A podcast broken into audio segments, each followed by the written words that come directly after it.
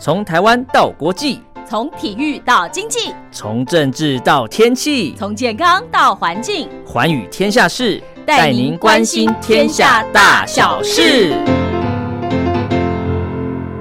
迎收听《寰宇天下事》，我是陈燕，在每个礼拜四、礼拜五的早上七点到八点，晚上的十点到十一点，在光华之声的频道中波八零一八四六七一一九八一，以及短波九七四五跟六一零五千赫，在空中我们共度一个小时的节目时光。是的，又到了礼拜四、礼拜五啊，这是陈燕在空中跟您会面的时间喽。礼拜一、礼拜二是由茉莉所主持的《听心灵在唱歌》，礼拜三呢是。黄轩的宝贝宣言，好，礼拜四跟礼拜五就由陈燕在空中跟您唠唠叨叨讲一些寰宇天下事。那么来跟听众朋友一开始播出的是 Beyond 带来的短暂的温柔。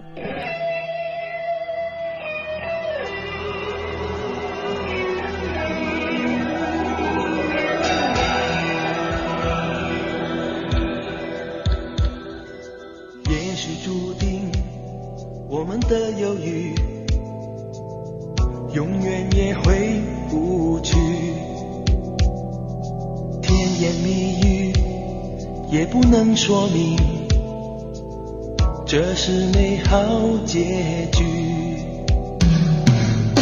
生命的憧憬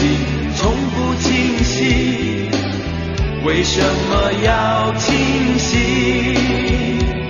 短暂的温柔已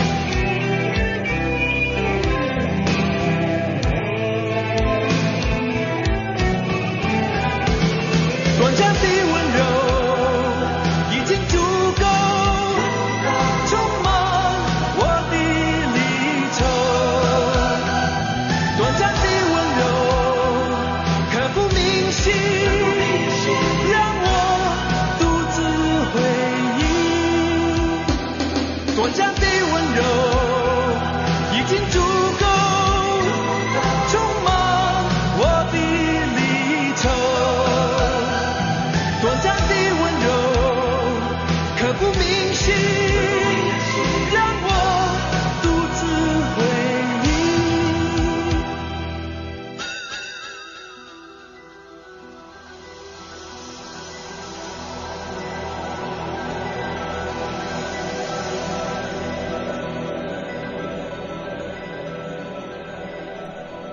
年的 Computex 台北国际电脑展哦，还是维持了线上举办。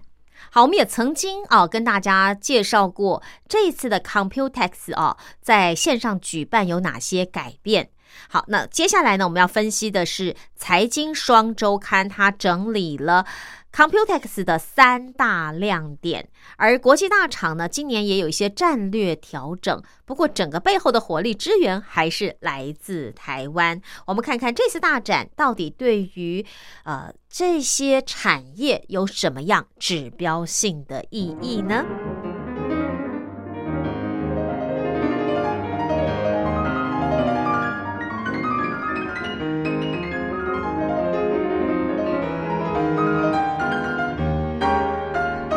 情不仅改变了 Computex 的展览形态，也对产业结构产生了相当大的影响，更牵动了各家业者的发展策略与方向，以及整体市场板块的转移。今年 Computex 的几场主要演说中，可以说是众星云集哦，包括英特尔、超维、辉达、高通、美光、安谋等等，都是由执行长以上亲自上阵演说。而从这些国外一线大厂主导的各场演说中，也带出了值得关注的多项产业变革。像面对市场挑战，英特尔执行长基辛格就说：“英特尔具备了软体、晶片、封装还有平台整合的优势，同时透过与台湾业者的合作，是消除未来供应链瓶颈的关键。”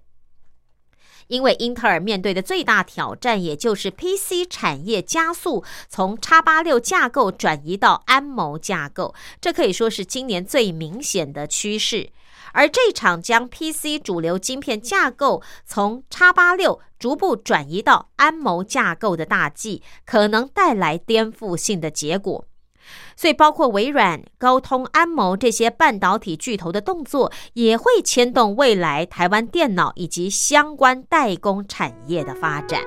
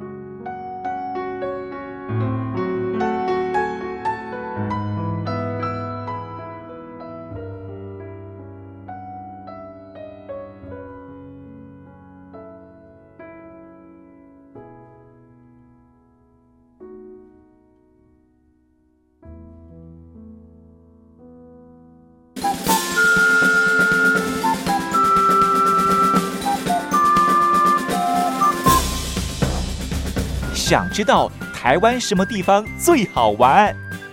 想知道台湾什么美食最好吃？想知道两岸发生了什么大事吗？您想要的我们都有。收听光华之声，丰富您的人生。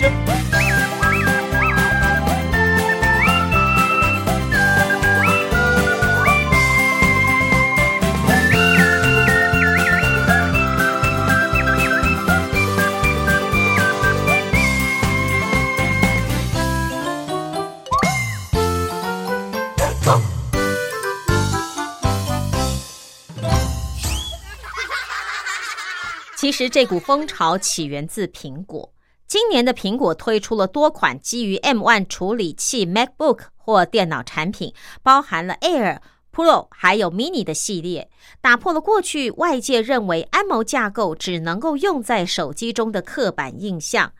而它的优越性能表现也颠覆了过去认为安谋架构不如叉八六的传统思维。这不仅造成了市场轰动，也为苹果带来了比过去更高的销售量。根据统计，今年第一季苹果 MacBook 的销售量比去年增长了百分之十以上，而市占率也来到了百分之一五点一的历史新高。苹果的成功带来了两大效应，首先是引起过去的供应商，也就是英特尔的反扑。英特尔为了反制苹果的强势，在各社群平台还有媒体上投入了大量的广告，宣传苹果 MacBook 不如自家产品之处，这引起了很大的争议。若是以相同类型的产品性能来比较，其实英特尔已经输给苹果了。再加上超维的逼近，还有微软与高通的联盟，英特尔选择与联发科以及台积电这些台湾供应链业者紧密的合作，就期望他们能够扭转战局。好，所以我们来看看它的亮点一，就是安谋时代来临，苹果引领风潮，PC 设备的运算形态也转变了。因为苹果的动作真的也引发了市场跟进，由微软。谋划十年以上，安谋架构 Windows 系统平台的推广，在今年也会有更明显的作用。微软精心打造的 Windows 作业系统，虽然已经具备完整的安谋架构及支援能力，但是过去安谋平台上缺少第三方软体支援，让它的推广相当不容易。而今年更新的安谋版 Windows 作业系统提供了完整的传统软体相容能力，这代表在基于安谋架构的 Windows 系统已经补上了过去最大的痛点，足以和 x 八六系统来竞争。根据资测会的预测，二一年安谋架构的笔记型电脑是整体市占可以达到百分之十，其中以苹果的 M One 相关产品占比最大。其次是基于安谋处理器的 Chromebook 产品，而安谋架构在 Windows 笔电市占好还是有限的。不过，微软已经增加了联发科与三星处理器的支援，所以就整体布局来看，最快二二年安谋架构的 Windows 笔电也能够取得一席之地。那么活动的第二个亮点就是，消费者可以在手机或汽车上玩效果不输给顶尖游戏机效果的三 A 游戏。这有两种达成模式，一种是使用平台采用超维的 GPU，就是绘图晶片的技术，就可以流畅执行任何高画质的游戏。至于辉达呢，它的切入点则不同。呃，辉达认为，未来本地端不需要太高的运算效能，而可以透过它的 GPU 伺服器提供的串流服务，消费者可以在任何联网的荧幕设备中流畅的玩高画质游戏大作。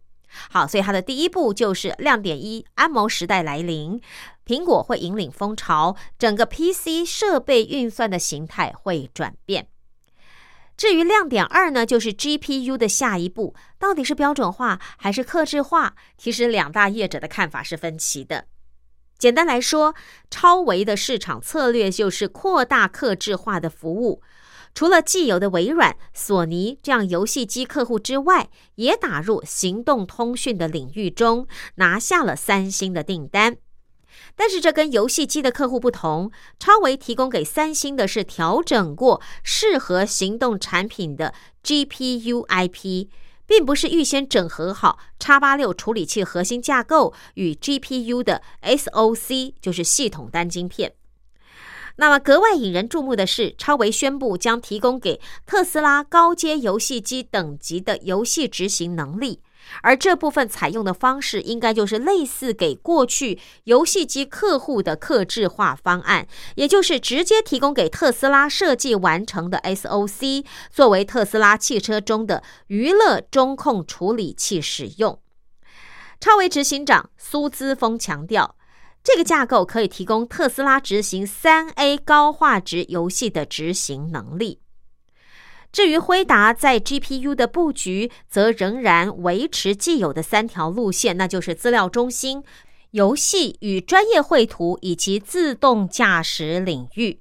辉达创办人暨执行长黄仁勋表示，辉达希望以公司现有的产品来发挥更大的应用价值，而不是利用克制化去迎合不同的应用场景。辉达坚信，未来游戏趋势将会由云端执行，然后透过网络串流，在你的设备荧幕上进行显示跟操作。甚至你只要拥有辉达的显示卡，自己就能够组建简单的云端串流环境。至于把 GPU 架构推往手机这样的一个行动运算平台，过去曾经惨跌一跤的辉达，看来哦，并没有太多的兴趣想要重蹈覆辙。那么值得注意的是，这次 Computex 集结了重要的国际一线半导体大厂，台湾参展业者多半都是系统业者，一线晶片设计或是半导体大厂多半居于幕后，并没有实际参展。那么就以联发科为例，虽然从去年底开始就已经稳居全球第一手机晶片大厂的地位，但是在这次的电脑展当中，并没有主持任何的线上活动，反而呢是在安谋的场次中被动提及将会领先业界采用它最新最先进的架构。另外，在英特尔的主题演讲中，联发科也被英特尔执行长点名，作为他将来联网笔记型电脑的五 G 通信晶片供应商，这个重要性啊，由此可见。至于台积电呢，同样没有参加这次的 Computex 线上展，而是自行举办了技术论坛。会中宣布了三纳米跟四纳米的最新进度，同时也公布了将把美国亚利桑那厂哦列为台积电的第二十一厂，并作为五纳米的重要生产基地之一。好，所以你看啊，我们看到这个这次亮点三喽，就是台长隐形大咖，包括台积电、联发科都没参展，但是呢，他们的重要性还是不减反增。怎么说？台积电还是这次 Computex 大展的实际核心，因为英特尔的 GPU 产品即将量产，就是使用了台积电的七纳米制程。超微展出了全世界第一款的。Chiplet 小晶片、三 D 堆叠处理器晶片，在维持既有的制程或核心架构下，可以增加百分之十五的性能表现，而这也是来自台积电的技术。高通今年就已经因为三星制程性能太差，宣布要回归台积电。明年三纳米的产品也将采用台积电制程，而不是三星制程。辉达执行长黄仁勋更是在线上记者会中再次强调晶圆代工厂的重要性，而他的下一代产品同样要从三星回归到台积电的怀抱。系统厂的努力招商，台湾的半导体供应链则是作为强大支柱，支持这些系统业者半导体元件的生产与技术来源，虽然非常的低调，却是闪耀着不同的光芒。好，这是财经双周刊六三五期整理这一次的 Computex，也就是呃台北的国际电脑展有三大亮点。第一大亮点就是安谋时代将来临，苹果会引领风潮，PC 设备运算形态会改变。第二个亮点就是 GPU 的下一步到底是标准化还是克制化呢？其实两大业者走向是不同的。第三个亮点就是台厂的隐形大咖，包括台积电、联发科，虽然没参展，但是他们的重要性呢还是非常的重要啊，不减反增。好，那么待会儿音乐过后，我们来看看哦，高通强势杀入了自驾车，辉达要如何靠它的三个优势来巩固市场呢？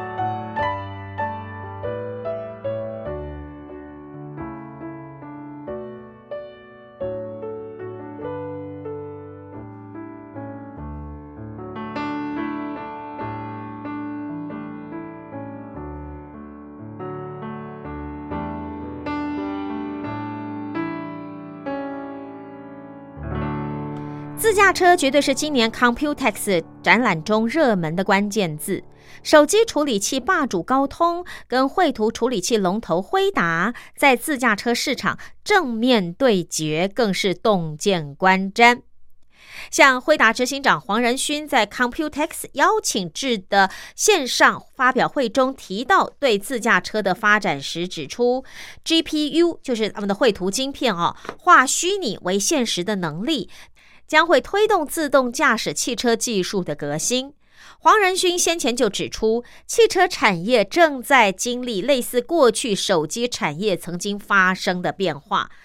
随着自动驾驶技术的发展，汽车也将成为应用与内容的载体。辉达自动驾驶汽车部门副总裁暨总经理 A 里哦，他在 Computex 展上展览中，以 AI 如何翻转交通运输业为题发表演说的时候，提到了。特斯拉在汽车领域创造了新典范，在每辆车子上都配备了高效能电脑和完整的感测器组。那现在自驾车的服务是每辆售价一万美元，对于产业而言，这的确是非常重大的转型。而他也强调，汽车产业正在历经手机产业类似的一个变化。因为几年前，业界就意识到了苹果的价值关键在于他们安装在手机内的服务价值。每年安装在手机的服务内容可以产生七百五十亿美元的价值。这就是为什么苹果要在手机内安装效能最高的晶片，才能够在手机的生命周期内提供新的服务。而如今，特斯拉也循着同样的模式，让以前的汽车产业不可能达成的全新经营模式，因此能够实现。艾里就说：“我们可以看见，新创公司制造的电动车正在颠覆汽车产业。新创公司不仅能够擅长制造汽车，更能够借鉴苹果的经验。”根本上来说，他们是专注于开发软体定义汽车的技术公司，并且采用运算服务的经营模式，让他们可以在汽车的生命周期中来摊销他们的负荷。而这个产业啊当中有许多振奋人心的工作都在亚太地区进行，还有发展非常迅速而且令人期待的公司正在制造颠覆性的汽车。这些公司包括了蔚来汽车、小鹏汽车、理想汽车，还有上汽集团等等。所以，这代表着更高运算能力的自驾车解决方案将会越来越重要。二零二零年初，高通推出了第一款自驾车的解决方案。Snapdragon Ride 平台是继辉达、特斯拉之后第三家发表自驾车处理器的公司，因此备受瞩目。而也正是跟辉达在自驾车领域交锋了。高通的自驾车解决方案采用的是五纳米制程生产，可以支援 L1 到 L4 等级的自驾车系统，最高可以达七百 TOPS，也就是每秒可以进行一万亿次的操作。哦，讲呃 TOPS 是这个意思啊，就是每秒进行一万次的操作运算能力。那么高通呢，可以达到七百 TOPS。那预计会在二零二二年被商用化。二零年底，中国汽车品牌长城汽车也宣布会采用高通的 Snapdragon Ride 平台来开发自驾车产品。不过，未来自驾车可能需要超过使用超过二十部摄影机、二十个雷达，甚至是十个光达，可能需要超过两千个 TOPS 运算力的效能。而近年来，辉达也有进展，至今他们的最高运算能力已经高达两千 TOPS，而且支援达到最高 L 五等级的自驾车系统。看起来哦，这一点。高通的自驾车方案还能以超越辉达，甚至还赶不上。不过呢，高通在自驾车领域屈居落后的第二个原因就是，辉达在自驾车领域早就有领先者的优势了。为什么？像现在的宾士啦、富豪啦，还有上海汽车集团啦、未来汽车啦，这些哦，有大概上百家的公司都采用辉达的自驾车解决方案。NVIDIA Ride 开发 AI 自驾车。开发 L 二到 L 五等级的自驾车，所以截至六月一号为止，根据辉达公布的资料指出，已经累积接到超过八十亿美元的 AI 架构自驾车解决方案的订单。尽管在一六年，高通就已经进军了汽车领域，根据高通揭露的数据显示。高通汽车解决方案的订单估值已经高达八十三亿美元。全球领先的二十五家汽车制造商当中，已经有二十家选购了高通的骁龙 Stepdragon 的汽车驾驶座平台。而在自驾车领域，高通一直到二零年初才切入，所以外界都在密切关注过去。在汽车产业的客户群，未来会不会继续成为高通在自驾车领域的主力客户？好，再来看第三点啊，就是辉达的开放式部署平台涵盖开发自驾车所需要的软硬体，包括中央处理器、包括绘图处理器、包括应用软体等等。资料中心的基础架构、模拟平台等等，几乎都包办了自驾车开发商所需要的一切资源。而透过这些资源，辉达也逐步建立越来越具规模的自驾车生态链。所以，高通要迎头赶上，还需要更积极的策略与布局。辉达自动驾驶汽车部门副总裁兼总经理 A 里说：“目前呢，有数百家公司正在用我们的平台上的开发应用程式，而有些正在建构可部署在 OEM 车辆上的软体，其他 OEM 则是建构正在建构完整的 L 二等级的自驾车应用程式，而有些正在建造 L 四等级的营业用卡车产品。”其他则在打造 L 五等级的自驾计程车。艾里胸有成竹地说：“运输业的产值高达十兆美元哦，这是非常惊人的。而现在这两大巨擘，就是辉达跟高通，都想从各霸一方的领域跨足到自驾车市场来抢食商机大饼。而这两强的竞争动态，其实外界也睁大眼睛在看。”好，所以待会儿音乐过后，我们来看看哦，就是超维的执行长苏姿峰呢，亲自宣布三星还有特斯拉的合作案。哎，真的，他是第一次把触角伸进了行动通讯领域，还有汽车市场，也跌破了不少人的眼镜。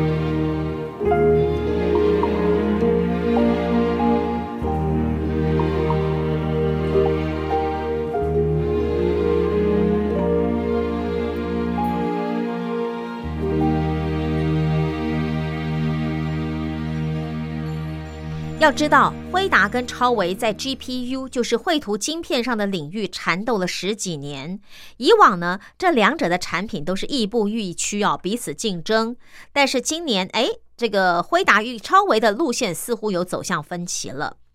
超维的执行长苏姿峰认为，超维下一个创新领域就是要将晶片推向更广的纬度。那么，跟三星、跟特斯拉的合作会是他们的第一个里程碑。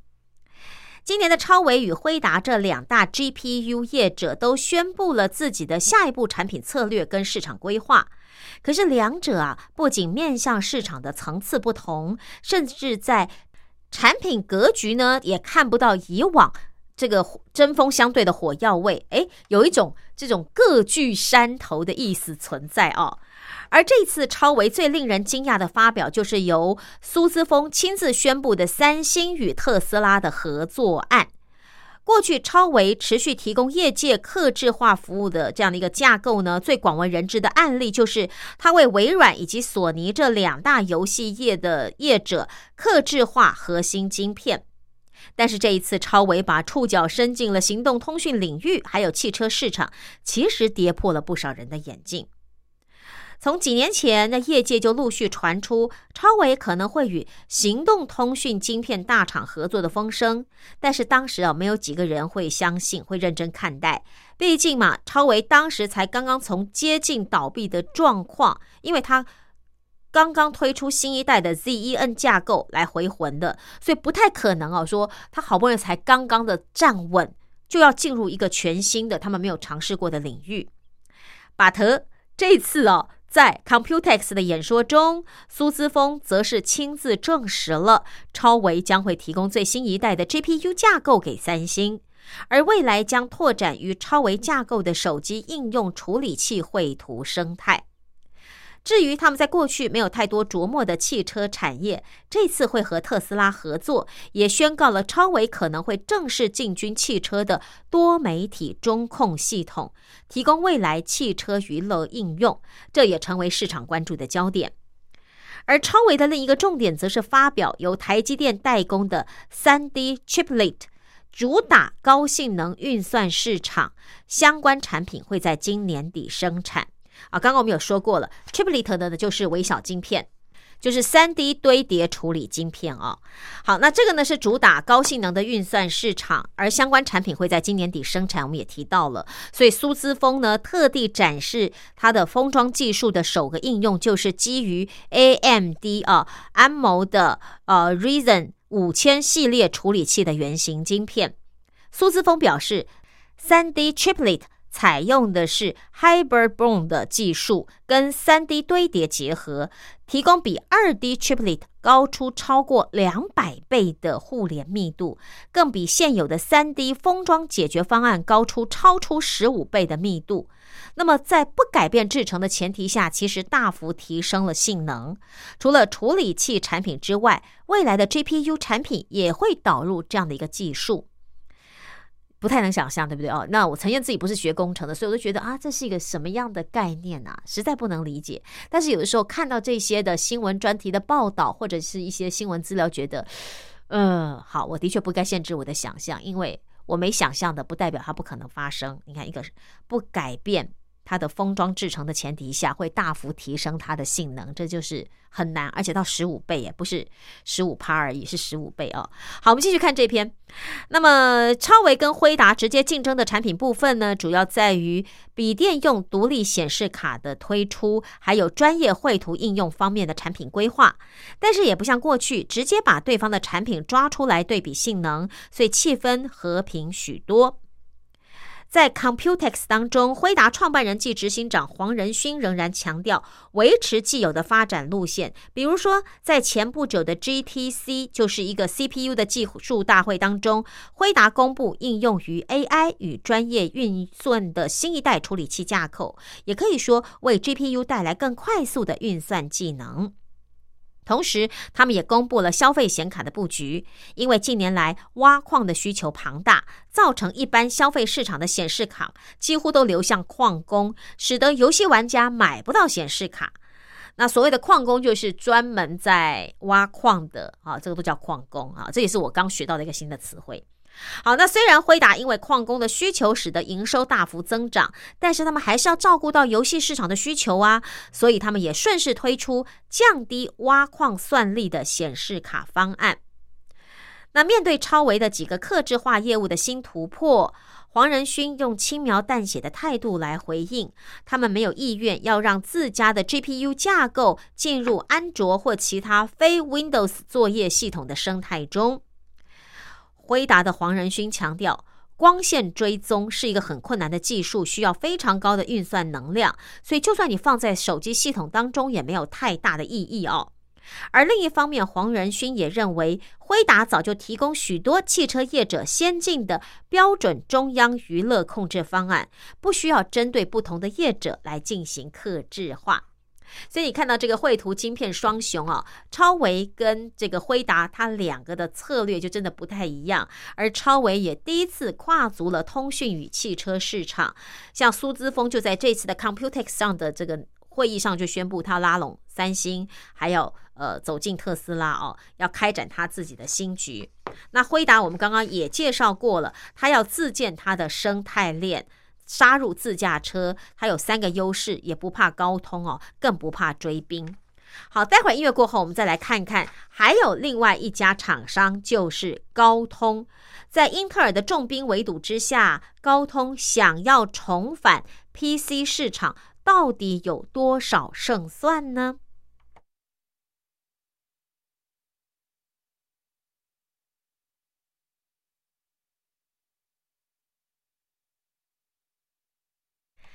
在今年的国际科技产业盛事 Computex 展中的大咖级演说中，手机处理器龙头高通由资深副总裁暨行动运算与基础设施事业部门总经理 Alex 高调宣布重返 PC 市场的最新动态，引发了市场的关注。高通大动作揭露 PC 产品的最新进展。有他不得不来做的理由哦。首先就是二零二零年受到美国制裁华为的冲击，许多中国手机品牌商为了免于遭受波及，纷纷转单到联发科。根据市调机构的数据显示。二零年，高通在中国手机市场的晶片供货量比前一年下跌百分之四十八点一，使得他们在中国的市占率从三十七点九下跌到百分之二十五点四。而失去的市占率呢，正是由联发科吃下来的。那么，更让高通焦急的是，受到全球手机市场成长趋缓的影响，联发科已经抢先一步插旗了 PC 市场。根据研究机构吉邦科技预估，二一年联发科在全球基于安谋核心开发的笔电处理器市占率，渴望从百分之零点五增加到百分之二点九。反观高通哦，过去进军了 PC 市场都失利，迫使高通必须要加快跨足 PC 市场。尤其是随着五 G 的商转加速推进，五 G 将成为笔电的标准功能配备，这更是高通不可错失的市场大饼，必须要在二一年加快布局的脚步。首先，高通必须要修正过去 PC 处理器的性能问题哦。在三月份，他们就斥资了十四亿美元收购了晶片设计公司 Nuvia。那么，未来团队将会参与高通客制化 PC 处理器的设计。换言之，骁龙的 PC 处理器不会再直接使用在安谋的公版架构上。那么，在 Computex 活动上，三星代表在 Alex 的演说中站台，所以也正式宣布推出两款搭载高通 PC 处理器骁龙 Snapdragon 的笔电新产品。事实上，不光是三星，摊开二一年高通在 PC 领域的重大里程碑，从一月份开始，联想、惠普、宏基就先后宣布旗下新一代笔电已经配备骁龙处理器。Alex 强调说，合作是打造未来的行动 PC 决定性的关键。他们也会透过合作，将进一步促进行动运算生态系的创新跟转型。同时，二一年的上半年，高通也会联手更多的合作伙伴，加速 PC 生态链的建制。好比说，呃，这个 WatchGuard，还有 Adobe、Zoom 这些资讯安全与软体的服务供应商，都已经为 Snapdragon 的 PC 处理器打造了应用程式。尽管高通为了卡位 PC 市场加快铺路，但是英特尔也不是省油的灯啊！强压高通仍有两大优势，怎么说呢？就是第一啊，虽然高通采用了具备低功耗的优势安谋处理器架构，不过英特尔反而推出包括诉求性能、功耗等在内全方位均衡的笔电标章 Intel Evo，对于高通恐怕来说是一大威胁哦。英特尔业务副总裁 Steven Long 他就强调说，到现在，英特尔全球超过一百五十位的合作伙伴已经推出超过八十五款 Intel Evo 设计，年底呢会有超过一百款的设计。他还说，在二一年，英特尔还打算再投入超过五千万美元，用于英特尔 Evo 的生态系创新。好，这是第一啊，就是英特尔的这个优势。第二个优势呢，就是它和联发科合作开发的 Intel 五 G Solution 五千补上了五 G 联网的缺口，也让高通强调五 G 联网的优势难以被凸显出来。预计二二年的时候，将会有多达二十九款以上的笔电新品上市。英特尔、联发科也都积极扩大 Chromebook 的市占。不难想象，对于高通来说，还是有一场硬仗要打。好，这个就是高通重返 PC 市场到底有多少胜算呢？在 PC 市场接连失利的手机处理器龙头高通，准备要卷土重来。那面对英特尔在功耗、五 G 联网的能力积极防堵，高通还有什么样的绝招啊？也为您做了这篇报道。那么，另外包括超维、包括辉达，他们要这个两个大龙头是如何的？不能说分道扬镳，应该是不同的场域继续要发挥他们不同的专长哦，各自有各自的盘算。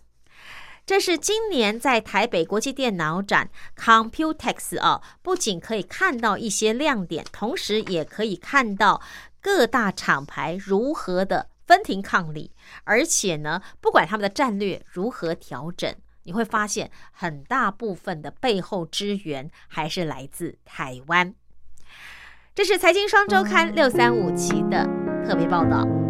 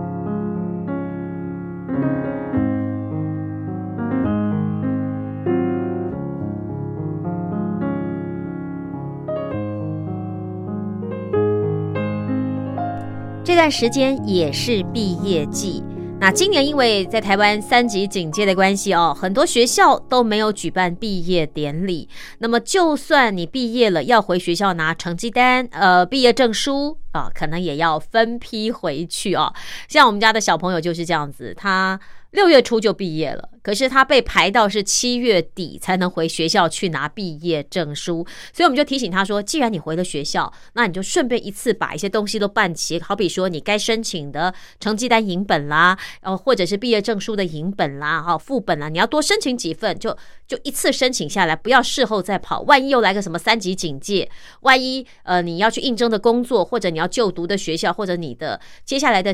资历需要回到大学去申请东西的时候呢，你又得再跑一次哦，还得去排人家的时间。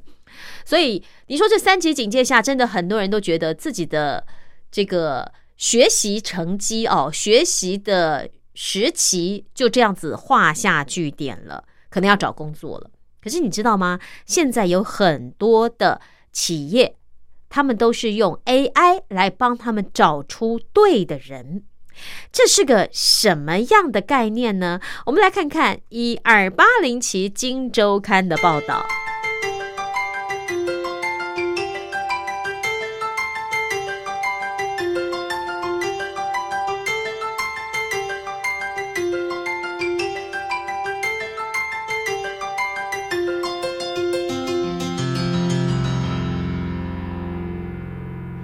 台湾升级三级警戒之后，远距的办公已成常态，传统的面试模式也出现了执行面的困难。那么，就算是碰到毕业季，可是有些企业要招工招人哦，他的面试还是不能停。而当企业的员工都居家办公的时候，AI 面试官反而成为第一线筛选人才的重要系统。那么，应征者呢？你不需要特地跑一趟企业，你也这个面试的时间也没有局限。不管你是喜欢清晨、午后还是大半夜，只要你上线，AI 面试官就可以帮你面试。那早在去年全球陆续封城的时候，AI 面试官就已经是美国、德国、韩国各大企业应征人才的好帮手。可是你不要以为说哦是 AI 面试官你就可以轻松过关喽，No No No，AI 面试官光靠你的表情、声音就可以分析出你的个人特质，在第一关就判断我究竟是要刷掉你，还是要让你进入复试。早在新冠肺炎疫情还没有爆发之前，震旦集团旗下的震旦云就发表了 AI 面试系统。震旦云总经理林静宝笑着说：“二零一八年研发的时候是希望人资系统可以做出差异化，可是没想到这套系统却因为新冠肺炎而改变了全球办公文化，大放异彩。”林静宝说：“这套技术是百分之百由台湾人才研发的。”当时，震旦云跟凤凰互动科技携手开发这套系统，并找来台师大科技应用与人力资源发展学系一起合作，希望提升 AI 面试系统架构的客观性。那么，震旦云 AI 面试系统刚刚推出的时候，企业还在摸索阶段，可是现在呢，采用的速度越来越快。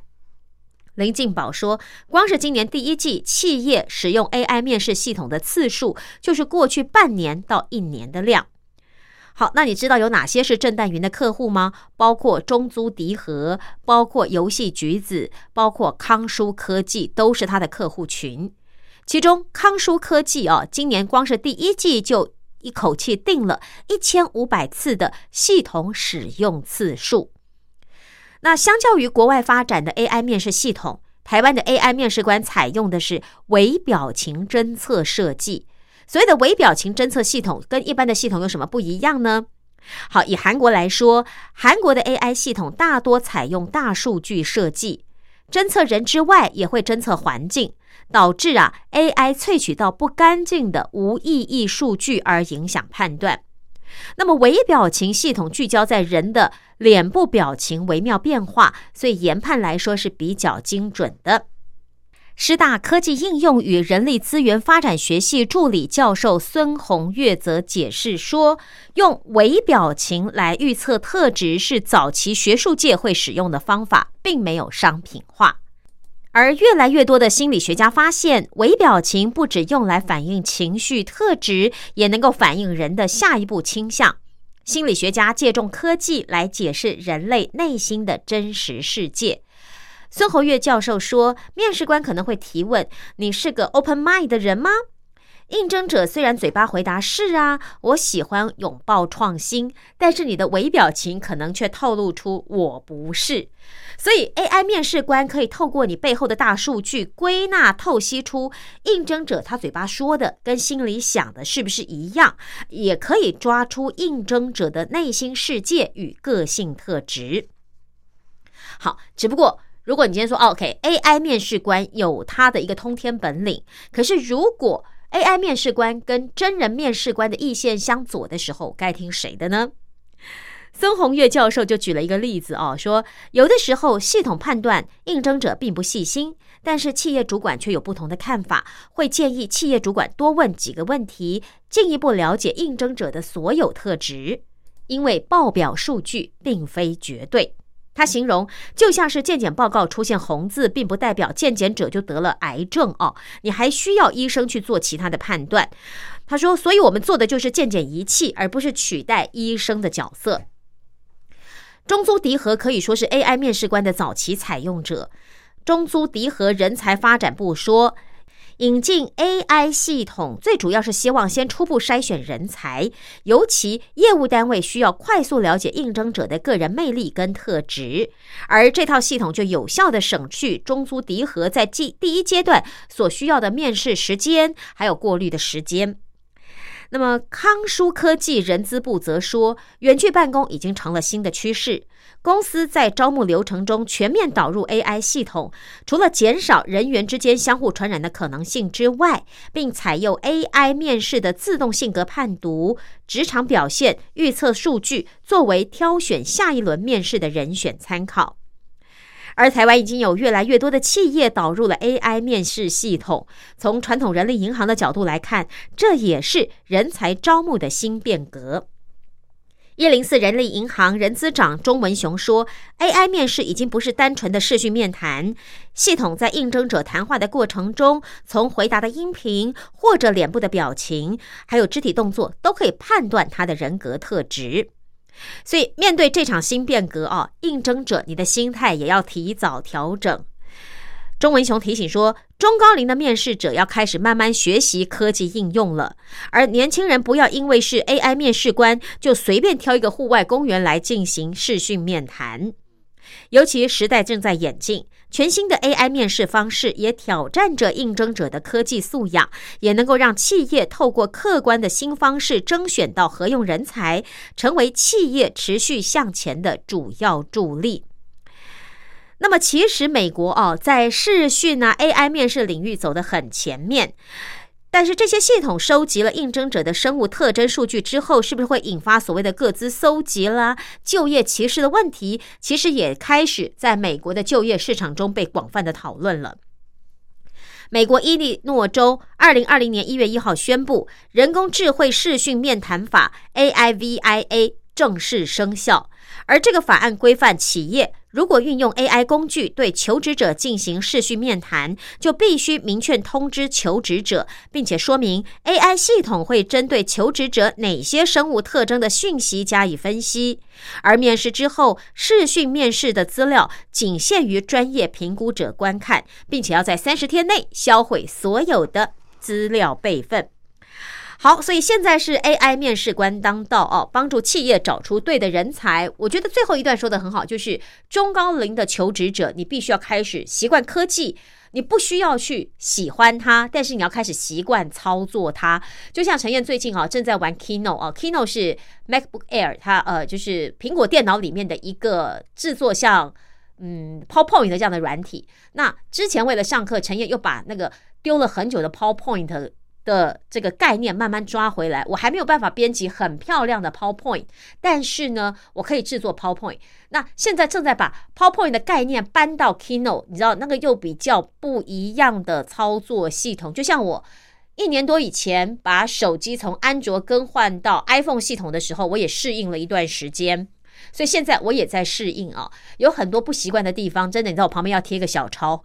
包括开机的方式啊，包括这个一些界面，包括选字好了，你知道，像一般的电脑选字，你的字，你的游标是在那个字的前面还是后面？可是 Mac 呢，就刚好跟它是相反，所以我每次都在搞错，我到现在还在搞错。你看适应了这么久还在搞错，就是因为我在录音的时候，我的界面是用安卓系统，然后呢，啊 Win Windows 系统，然后我的呃电脑是用呃 Apple，就是苹果系统。那以前用的手机是安卓系统，后来用的手机是 iPhone 系统，所以有的时候我要回去帮我妈妈哦，他们的手机做一些，或者是我先生的手机要做一些资料，呃，这个比方说帮他找一些 App 啦，或者是使用他手机的时候，你知道我当下会卡住，就是因为那个脑袋要切换。好，那我正在练习切换当中，没关系，我们就用小抄嘛，在旁边抄起来，这是没有问题的。可是不要忘记。如果说你拒绝的话，你就真的会被这个世界啊，被这个整个的这个形态给淘汰掉。那当然，年轻人也不要因为你使用这些数据工具非常的轻松游刃有余，呃，就像刚刚文章中说的，你随便找一个公园就来面试了，这也太不尊重了哦。当然，不见得说你一定要穿西装打领带，我觉得可以看你的应征的工作类型去挑选适合的衣服，尤其在真正碰到面试官的时候。但现在第一关很多都采用 AI 的面试官来帮你面试的情况之下，我觉得也不要轻忽或者是太随便了。呃，因为我们的脸部表情或者我们的声音表情啊，或许可以经过训练来达到内外合一，但是多半一般人不会这样的训练，所以我们可能在一些肢体动作上，或者在一些眼神上，或者在一些脸部表情上，发现真的会泄露你内心的秘密。好，所以。AI 面试官当道，帮企业找出对的人。那如果你的面试一直都不成功的话，你也可以回过头来看看，是不是你的行为举止。或者你的脸部表情暴露出了你的真实个性，又或者这真的不是你所想要应征的工作啊？用这个方式来帮助自己，我觉得也蛮不错的。不过像美国，他已经通过那个法律了，对不对？就是说你这个资料你只能用在面试上面，而且三十天之内所有资料备份都要被销毁掉，这也是一个保护各资的方法啊。台湾的企业也必须有所参考跟依据。好的，这是一二八零期《金周刊》讲到了现在 AI 面试官正夯，跟您分享。